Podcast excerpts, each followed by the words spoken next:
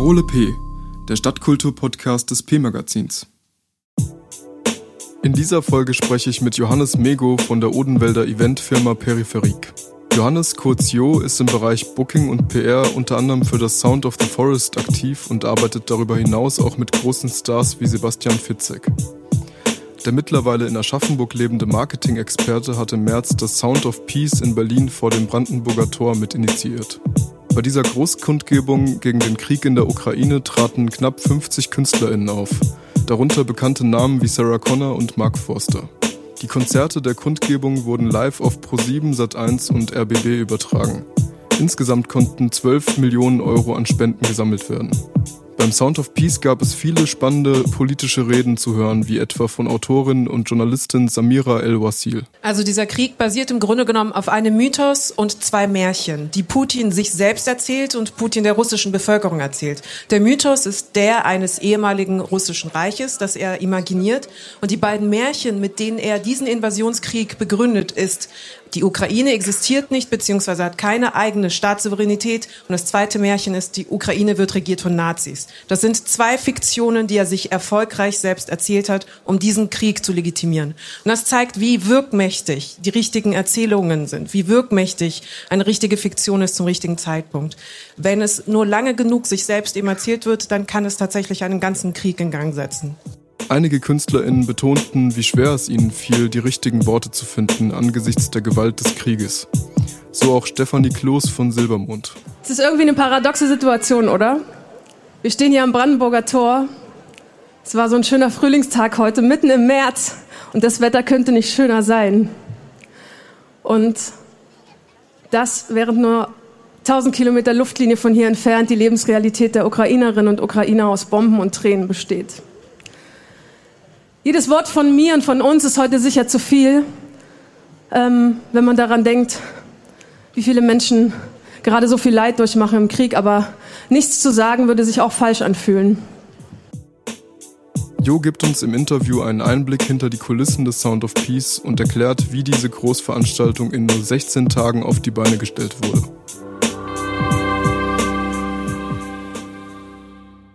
Ja, ich bin hier in Aschaffenburg mit Jo Mego vom Sound of the Forest und seit neuestem auch Sound of Peace in Berlin. Guten Tag, schön, dass du da bist. Wie ist es zur Idee gekommen für Sound of Peace in Berlin?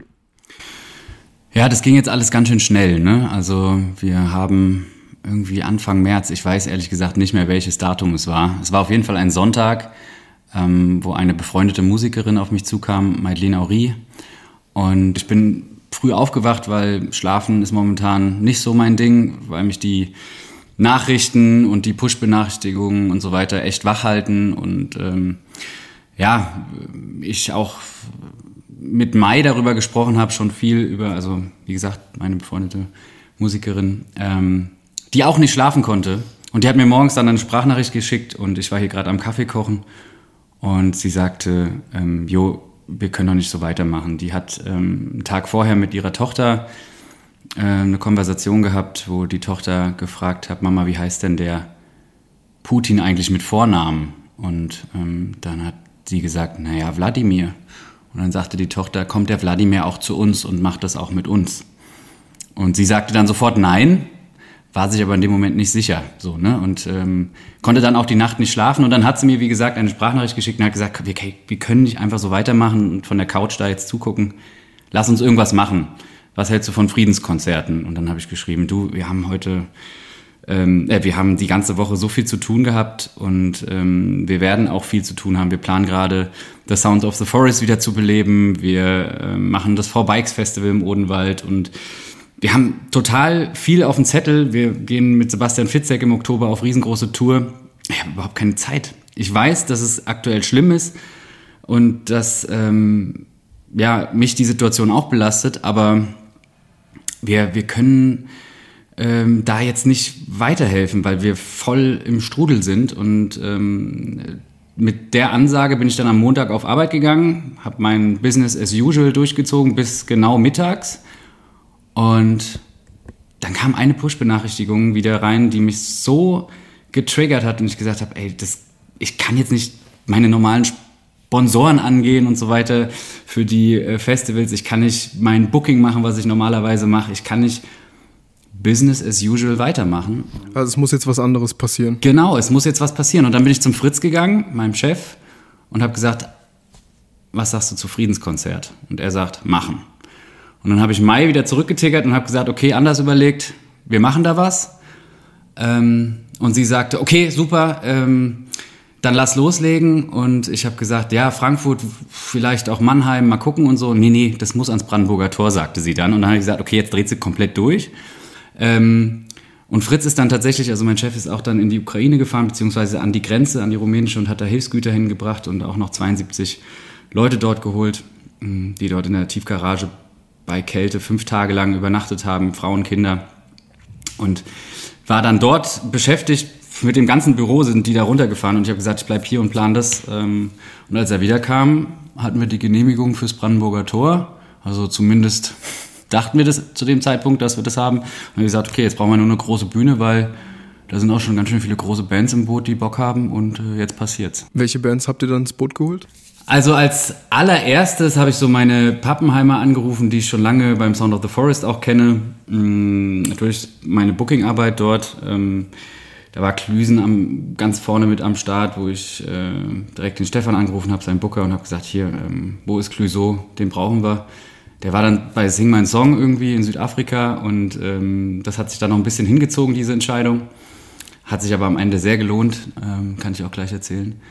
Ähm, und eine Band war auch eine der ersten, die ich angefragt habe, Silbermond. Und ähm, habe den Booker angerufen und habe gesagt, hier, ich weiß, ihr kostet normalerweise so einen sechsstelligen Betrag, aber wir haben hier was vor. Ich weiß noch nicht wo, ich weiß noch nicht wann, aber es ist auf jeden Fall für eine gute Sache, seid ihr dabei und wie viel muss ich berappen? Und dann hat, äh, hat er gesagt, du, ein Zehner musst du schon, also das ist schon, ne, also Zehner. Und dann habe ich gesagt, ja, okay, Zehner, ey, vielen Dank, dass ihr uns so entgegenkommt. Also 10.000 Euro ist schon eine Stange Geld und ich habe zu dem Zeitpunkt auch nicht gewusst, wie wir das hinkriegen wollen. Zumal wir ja auch keine Spendengelder anrühren wollen oder so.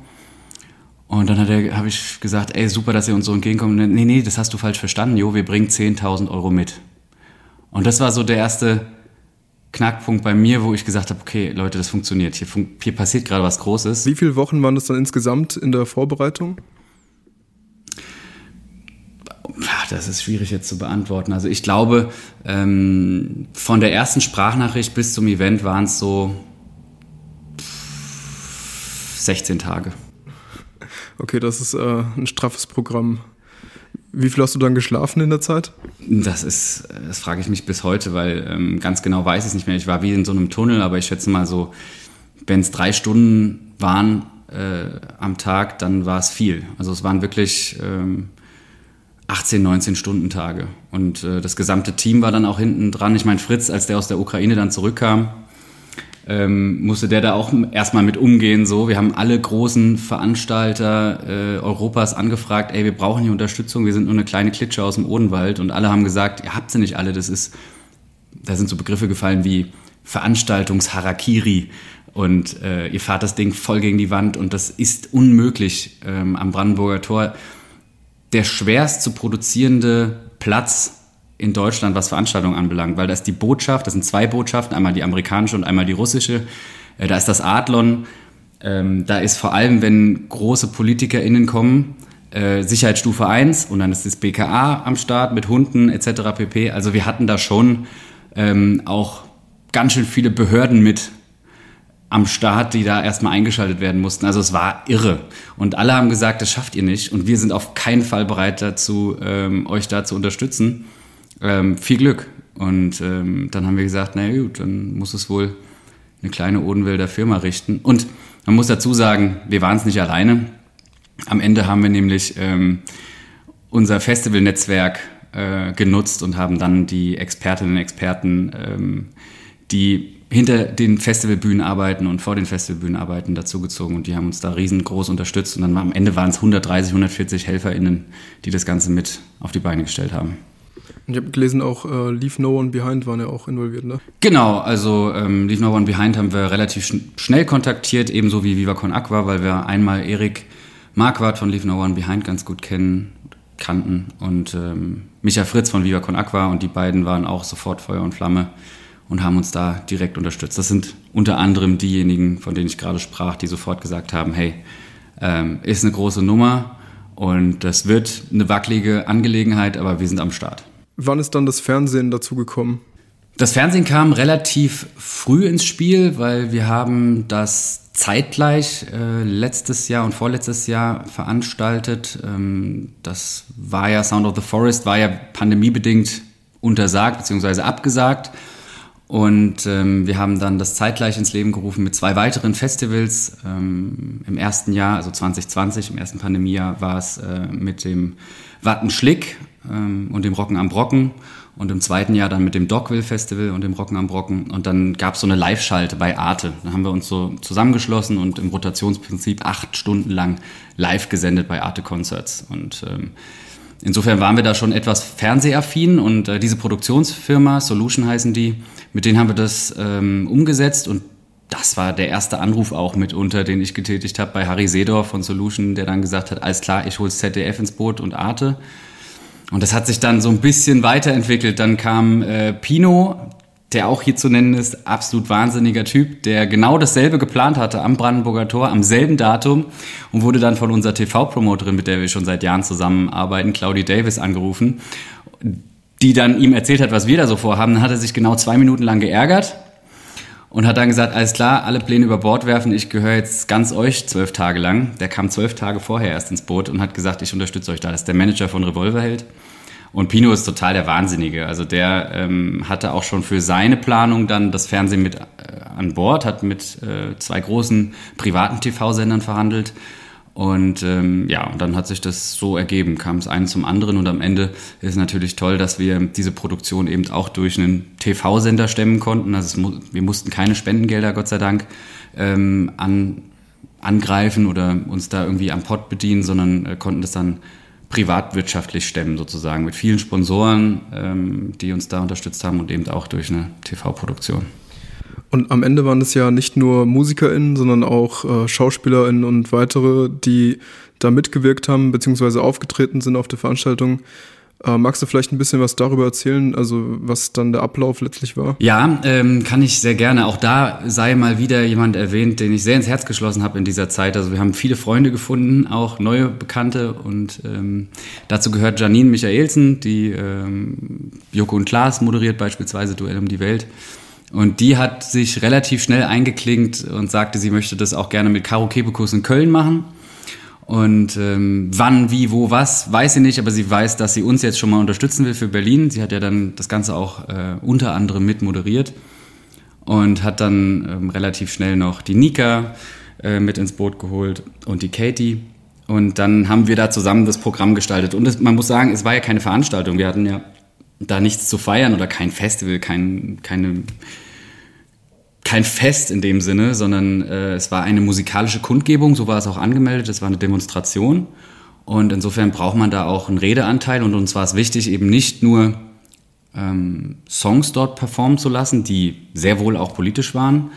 Ähm, also denkt ja nur an Hartmut Engler von Pur, ähm, Kein Krieg oder ähm, ja, verschiedene andere Interpreten, die, die auch dann ihre Antikriegssongs ähm, dargeboten haben. Bukahara mit No zum Beispiel, wunderbarer Song.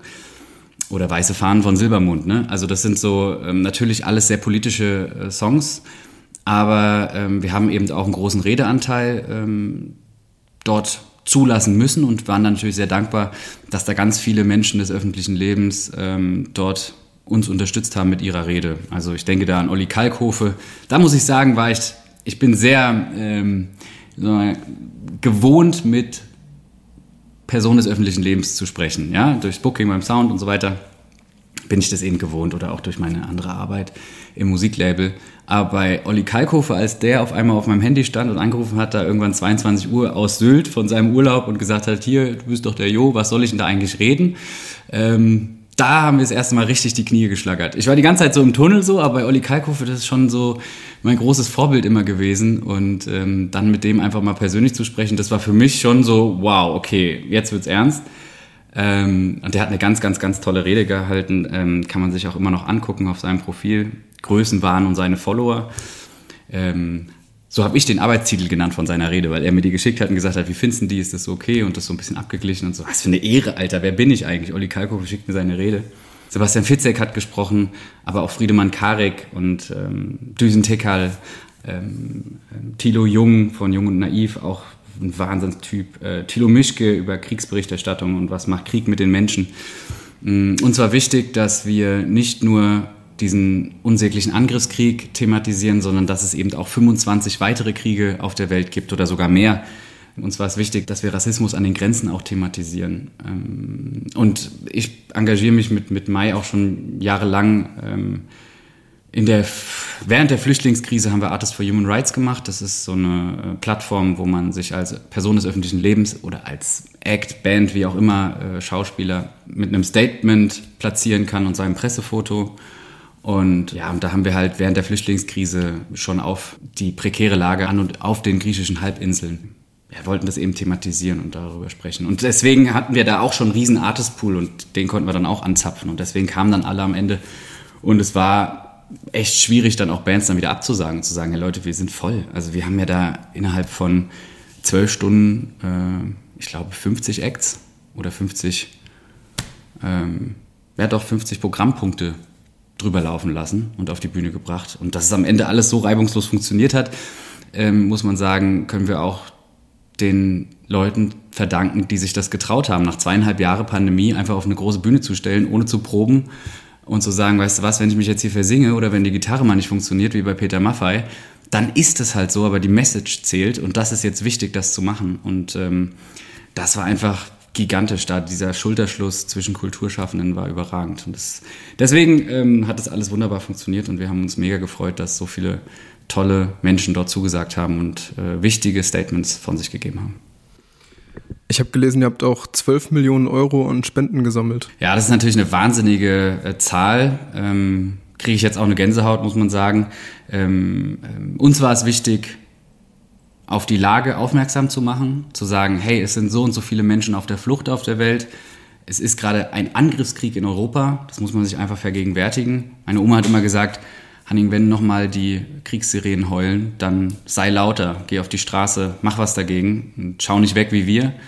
Und deswegen habe ich gesagt, oder haben wir gesagt, muss es auch ähm, dieses Zeichen sein, ja, ähm, so pathetisch das klingt und äh, so melodramatisch, aber es ist einfach ein Zeichen, wenn Leute auf die, sich auf die Bühne stellen und ähm, musikalisch was darbieten, was eben verbindet. Musik ist sowieso der Kit unserer Gesellschaft. Der hat uns jetzt zweieinhalb Jahre gefehlt. So. Und das war uns wichtig, ein Zeichen zu setzen und dass am Ende so viel Geld dabei rumkommt noch. Das ist natürlich überragend. Ähm, da hat natürlich ProSieben auch einen großen Anteil mit der Aktion Deutschland hilft.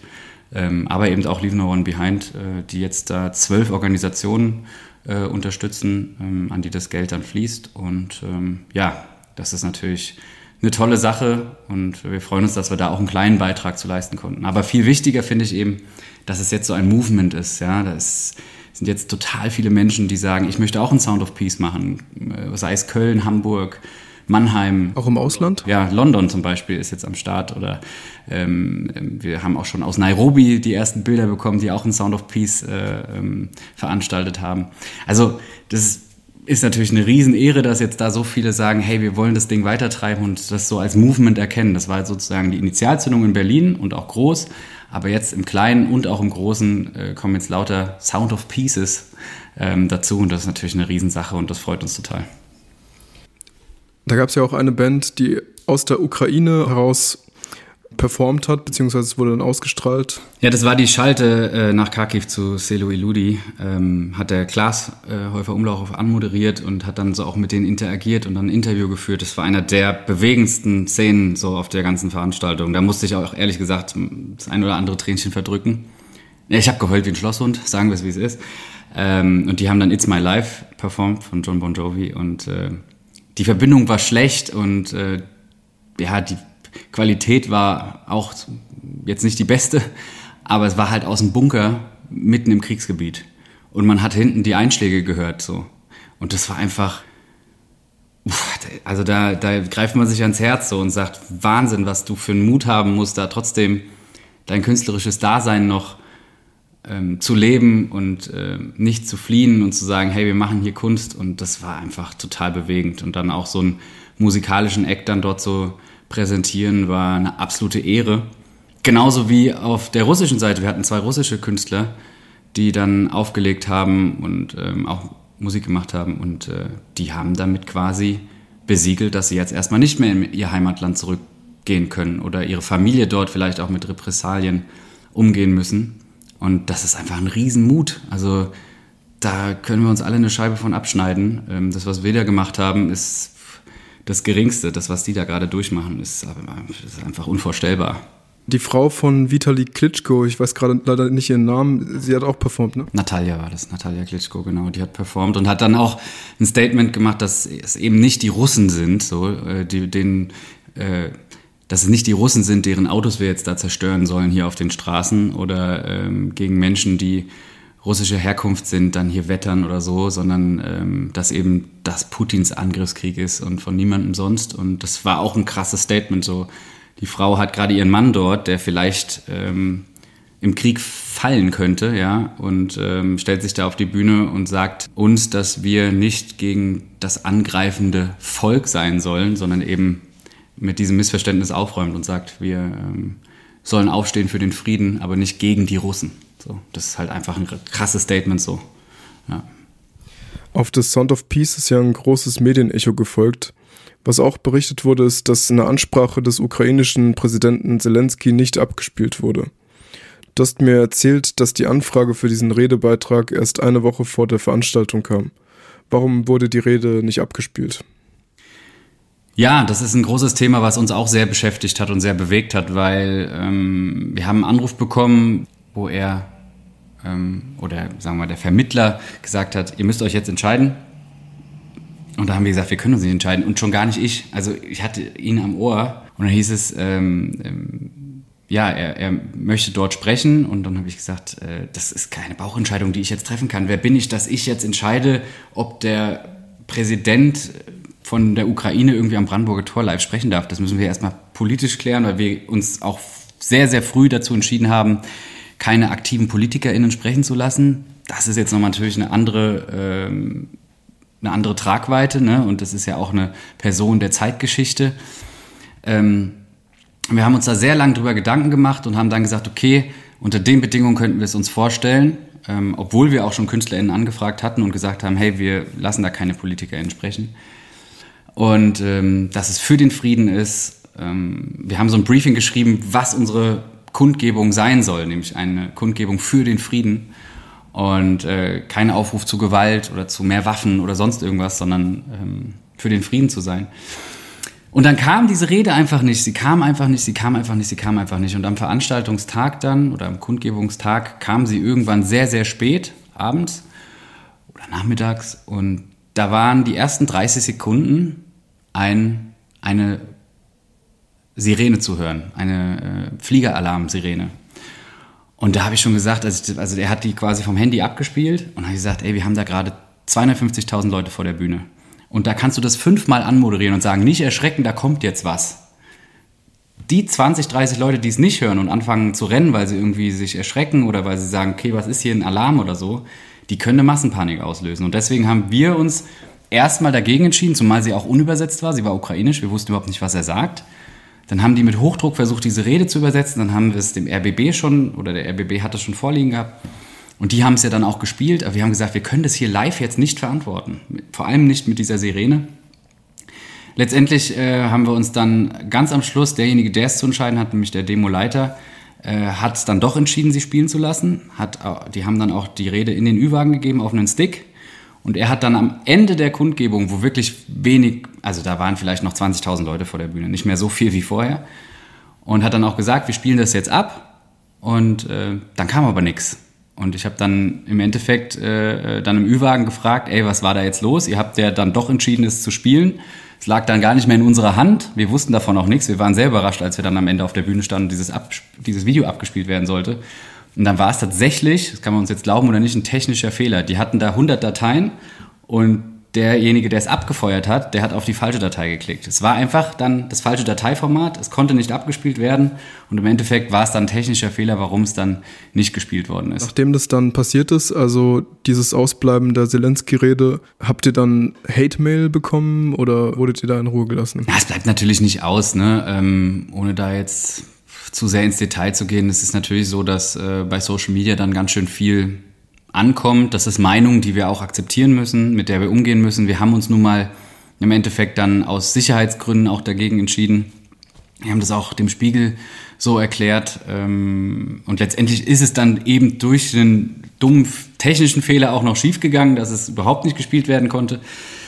Es ist so gelaufen, wie es ist. Es bin sowieso froh, dass alles gut gelaufen ist, außer jetzt diese eine Sache. Das war ähm, auch ein Fehler, den wir eingestehen müssen, weil wir letztendlich hätten von Anfang an sagen können, nein, wir wollen das nicht. Das war, glaube ich, der größte Fehler, dass wir gesagt haben, hey, vielleicht unter den und den Bedingungen könnten wir es uns vorstellen. Nee, da brauchst einfach eine klare Ansage. Nein, wir haben uns gegen politische Reden entschieden und gut ist. Nee, politische Reden nicht, politische RednerInnen. Ganz entscheidend, weil wir ja ähm, schon sehr politische Reden auf der Bühne hatten. Nur eben nicht von aktiven PolitikerInnen. Und das ist eine Sache, äh, den Schuh können wir uns anziehen und sagen, hey, scheiße, äh, wir hätten gleich von Anfang an sagen sollen, nee, lass das mal die Kultur regeln.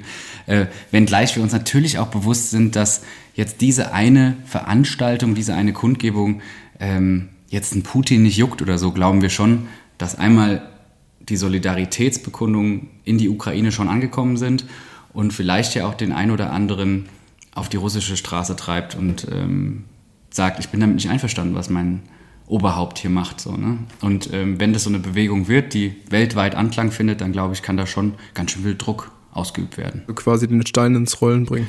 So sieht's aus. Es war die Initialzündung vielleicht für was Größeres. Man weiß es nicht. Ähm, die aktuellen Zahlen, die hier uns vorliegen von Veranstaltenden, die da Bock drauf haben und sagen, ey, wir müssen jetzt was machen, im Kleinen wie im Großen, die zeigen, dass wir da offensichtlich ja, den Stein ins Rollen gebracht haben. Was war dein Highlight der Kundgebung? Boah, das ist echt schwer zu sagen, weil es waren wirklich von der kleinsten Band äh, bis zur größten, da war echt so viel dabei, was ähm, für mich für immer haften bleibt und wo ich sage, da werde ich noch meinen Enkeln von erzählen. Ähm, ich bin kein persönlicher Fan von Westernhagen, aber als der Freiheit gesungen hat und äh, dieses Lied tatsächlich die letzten zweieinhalb Jahre meines Erachtens von falschen Bewegungen gesungen worden ist. Also ich wohne hier mitten in der Stadt in Aschaffenburg und da sind vier, fünf, sechstausend Menschen am Wochenende äh, hier durch die Straßen gezogen, haben dieses Lied gesungen und äh, eine Freiheit besungen, die für meines, für, für meine Begriffe die falsche Freiheit ist. So eine querdenkerische Freiheit. Zum Beispiel, genau. Und jetzt wurde dieses Lied wieder von Menschen gesungen, die die wirklichen Probleme erkennen, die wirklichen ähm, ähm, Freiheitsbeschränkungen erkennen, ja. Ähm, und das war schon ein sehr bewegender Moment, vor allem als er selbst dann sehr gerührt war von, von den Mitsingenden, also als Westernhagen dann selber ein Tränchen verdrückt hat. Das war schon krass. Und dann äh, Clouseau, ähm, da kommen wir zu ihm zurück, der echt äh, ein großer Freund ist vom Sound of the Forest auch, der hat ja gespielt 2015 und war dann das ganze Wochenende da und ist einer seiner Lieblingsfestivals. Und ähm, der hat sich ja dann doch entschieden, äh, zu kommen. Wir haben ihn sehr lange überzeugen müssen und ich war fast am Ende ein bisschen sauer, dass wir ihn so bearbeiten mussten und sagen müssen, hey, das ist eine coole Sache, Klüsen, komm vorbei. Der hatte aber eine gute Begründung am Ende, weil er nämlich selber eine Geflüchtete aufgenommen hat und seine komplette Wohnung äh, hergerichtet hat für sie. Ähm, hat es aber nicht so an die große Glocke gehängt und war damit beschäftigt. Nachdem er von Sing Mein Song kam, hat er, naja, auf jeden Fall hat er die einfach mitgebracht und hat mit ihr zusammen gesungen auf der Bühne mit einer geflüchteten Sängerin aus der Ukraine. Und das war echt, boah, ey, das, also da musst du echt stabile Nerven haben, um da nicht wirklich in Tränen auszubrechen. Ähm, das war so ein Ding, wo ich sage, das war auf jeden Fall ein Highlight. Klar, Fitzek, mit dem ich ja auch schon lange zusammenarbeite, ähm, der hat auch eine grandiose Rede gehalten. Ähm, ist auch ein Freund von mir, den ich äh, sehr schätze. Aber das größte Highlight war eigentlich, dass die komplette Kulturbranche Schulter an Schulter wenn auch mit vielen Emotionen und Gefühlsausbrüchen, da zusammengestanden hat und endlich wieder live Musik gemacht hat und das so als Heilmittel in die Welt getragen hat. Und das war so das Größte für mich eigentlich. In den letzten zwei Jahren gab es ja live-musik technisch nicht ganz so viel zu sehen. Ähm, wie erging es dir denn da und war das vielleicht auch ein Grund, warum du vielleicht noch ein Tränchen mehr verdrücken konntest. Ich habe ehrlich gesagt überhaupt keine Träne verdrückt. Ich habe geheult wie ein Schlosshund. Also da habe ich meine Emotionen freien Lauf gelassen, weil das war so ein Druck auf dem Kessel, der musste dann da raus. So. Ähm, wie ging es mir während der Pandemie? Naja, wie es einem so geht, wenn man in der Kulturbranche arbeitet und dann auf einmal äh, der Chef sagt, hey Leute, wir haben zwar jetzt lange versucht durchzuhalten, aber jetzt müssen wir einfach mal hier einen Cut machen. Tschüssikowski, Homeoffice, beziehungsweise komplette Auszeit so und ähm, Kurzarbeit. Und das natürlich, ähm, wenn du das beruflich machst und, und dann dir nach zwei Wochen zu Hause sein denkst, okay, die Wände kommen immer näher. Ich habe ja zehn Jahre in Darmstadt gewohnt, in einer 64 Quadratmeter Wohnung in der ich zu der Zeit auch noch gewohnt habe. Und diese Wohnung wurde immer kleiner, immer kleiner, immer kleiner. Meine Freundin arbeitet auch in der Kulturbranche, die äh, ist bei Reservix, die verkauft Tickets, wenn man so will, macht da ähm, die ganze Online-Sache, Social Media mäßig und so. Und ähm, die hatten ja auch nicht so viele Tickets zu verkaufen zu der Zeit. Und dann sitzt man da zu Hause. Wir sind seit 15 Jahren zusammen, eine sehr stabile Beziehung. ähm, und äh, trotzdem denkt man sich dann, äh, okay, jetzt brauche ich mal ein anderes Gesicht. So. Und das war schon crazy. Ich habe dann äh, während der Pandemie auch ähm, viele Ideen gehabt, was kann man noch machen. Da ist das V-Bikes Festival zum Beispiel entstanden, als ich dann nach zwei Wochen Quarantäne, wirklich Quarantäne, Quarantäne, ähm, ähm die meine, meine Freiheit, meine persönliche Freiheit entdeckt habe, als ich dann irgendwie dann wieder raus durfte und äh, das alte Fahrrad, den Drahtesel von meinem Schwiegervater aufgesägt habe, weil ich den Schlüssel verloren habe von dem Schloss und dann einfach Richtung Oberfeld in Darmstadt und dann ähm, seinen Kohlrabi da pflücken und äh, dann weiter raus ins Feld und in die Wälder fahren. Das war so ein Freiheitsgefühl und da ist diese Idee fürs Forbikes Festival beispielsweise entstanden, was wir dann letztes Jahr zum ersten Mal gemacht haben, äh, wo Bands kommen, aber auch äh, das Thema Fahrrad äh, eine große Rolle spielt. Das ist auch im Odenwald, ne? Das ist auch im Odenwald. Auf einem alten, stillgelegten Militärgelände von den Amerikanern. Es war ein altes äh, Munitionsdepot. Und das haben wir jetzt auch ein bisschen zweckentfremdet, was ja auch zur Sache ganz gut passt. Ne? Also ein altes Militärgelände zu einem großen Spielplatz für Kultur umgewandelt, ja. Und da sind ein paar coole Ideen auch entstanden. Also ich kann jetzt nicht sagen, dass die Pandemie nur Schlechtes an sich hatte, zumindest was den Ideenreichtum anbelangt. Also wir haben so viele Veranstaltungen, wie wir letztes, das letzte halbe Jahr gemacht haben, äh, auch 2021, man will es kaum glauben, haben wir noch nie gemacht. Also es waren wirklich so, so unendlich viele Veranstaltungen, die wir gemacht haben. Spielplatz der Kulturen hatten wir die Antilopengang da und Lea und Konstantin Wecker und total viele Sachen, die wir ohne diese Situation wahrscheinlich gar nicht gemacht hätten, sondern einfach in unserem Alltag geblieben wären und die Veranstaltungen, die man halt so macht äh, weitergemacht hätten. So, das ähm, war auf der einen Seite natürlich erstmal ganz schön frustrierend und viele Ideen sind auch in der Tonne oder in der Schublade gelandet, aber viele haben wir dann auch umgesetzt und auch pandemiegerecht und das ähm, ja, will ich jetzt auch nicht missen. Wobei ich ehrlich gesagt sagen muss, das Jahr 2020 habe ich so ein bisschen aus meinem Kopf rausgestrichen. 2021 war schon deutlich ähm, lukrativer für uns, muss man sagen.